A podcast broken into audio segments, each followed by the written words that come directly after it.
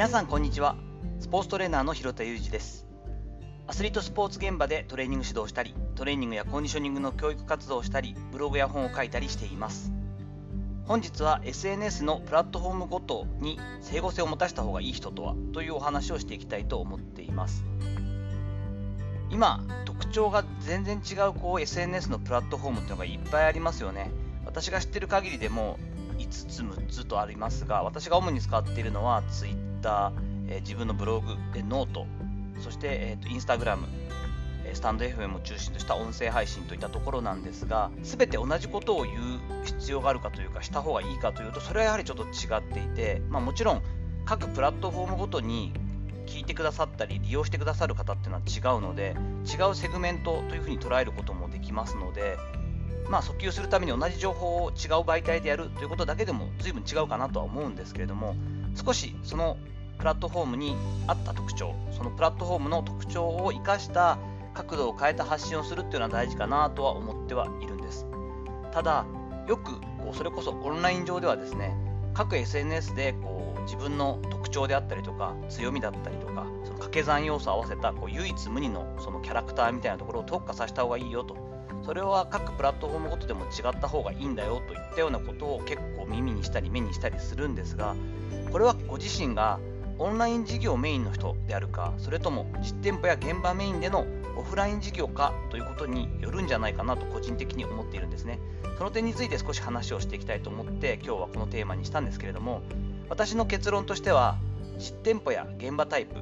ちろん治療家であったりとかですね事務経営をしている方とか私のようにスポーツ現場をメインとしている人といったような感じですね。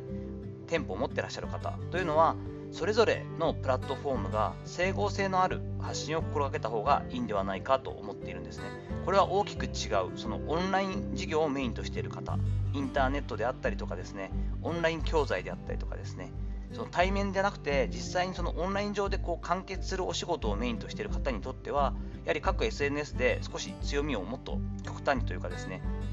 光らせたそういった見せ方をした方がいいのかなとは思うんですが実店舗型現場型というところに関してはある程度それぞれの SNS のプラットフォームで整合性を持たせた方がいいと思っています。違う言葉で言うと世界観の統一といった感じですね。ちょっとここ極端な例を挙げるんですけれども例えば Twitter でこうゴリゴリのですね、えっと、影響力を持たせたオンライン集客についてということについてこう一点突破で発信をされていてそれでフォロワーをすごく伸ばしてらっしゃって1万2万と思ってらっしゃる方もいます。私のようなトレーニングだったりトレーナー業界にもそういった方がいらっしゃるんですが、まあ、一方でちょっと見させていただいたりする場合にブログではすごく誠実なプロとしての専門知識と言って伝えているんですけれども結構ツイッターではこう言葉も乱暴でですね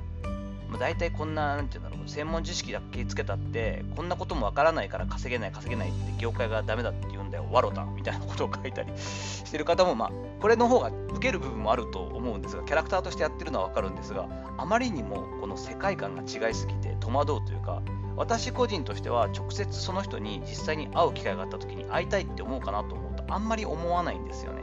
これって損じゃないですか。なので、やはりこう現場主義というかですね、実際に最終的にはそのまあ仕事としてとか、マネタイズとして現場、実際に対面であったり、実店舗を持っていてそこに来ていただいたりするようなサービス業を考えた場合には、各 SNS のプラットフォームっていうのは角度を変えるぐらいにするのがいいんだろうなと思うんですね。私なんかの場合、そこの辺りがうまくできているかどうかは別としてですが、ノートに関してはビジネス視点から語る専門家の考え方という切り口で打っています。そしてブログに関してはもう専門知識の情報提供という感じです。音声配信に関してはトレーニングの専門家、トレーナー、スポーツトレーナーが日々考えていることといって、まあ、雑談もあるんですけれども、そこの中にこう自分の哲学だったり思考だったり、自分というこう人物を専門家としての商品を知ってもらいたいという意図があってやったりしているんですね。これぐらいのずらし方であれば、実際に対面した時の違和感や、そして一番困るその警戒感というか、警戒心を相手に持たれるということはないはずなので、やはりこうある程度、どのプラットフォームであったとしても、世界観を統一していて、整合性を持った情報の発信をしていくということは大事になってくるんじゃないかなと、最近はつくづく思ったりしています。さて、いかがだったでしょうか？本日はですね、SNS の各プラットフォームごとの戦略についてなんですが、